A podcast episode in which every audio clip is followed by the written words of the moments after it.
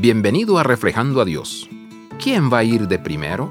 Dependiendo de para qué, mis hijos pueden o no ser voluntarios. Si estamos visitando al dentista, es posible que no tenga voluntarios dispuestos para ir primero. Sin embargo, si el niño que se ofrece como primero recibe un helado, es posible que tenga que elegir entre los dos para saber quién será el siguiente. Al igual que un grupo de niños pequeños en la escuela, a menudo tratamos de colarnos al frente cuando hacemos fila en la vida. Yo primero puede ser una de nuestras primeras frases. Cuidar de nosotros mismos es una inclinación natural que Dios transforma al seguirlo. Amar a los demás no es fácil. Poner a alguien por delante suyo, especialmente cuando se trata de situaciones como el helado en lugar del dentista, requiere la gracia de Dios trabajando en y a través de nuestras vidas. Si bien es difícil, no es imposible. Honrar a otros por encima de nosotros comienza estrictamente en nuestro caminar diario con el Señor. Si perseveramos, lucharemos para amar a los demás como Dios nos llama. Reflexiona sobre tus interacciones con los demás. ¿Dónde has podido ponerlos antes que tú?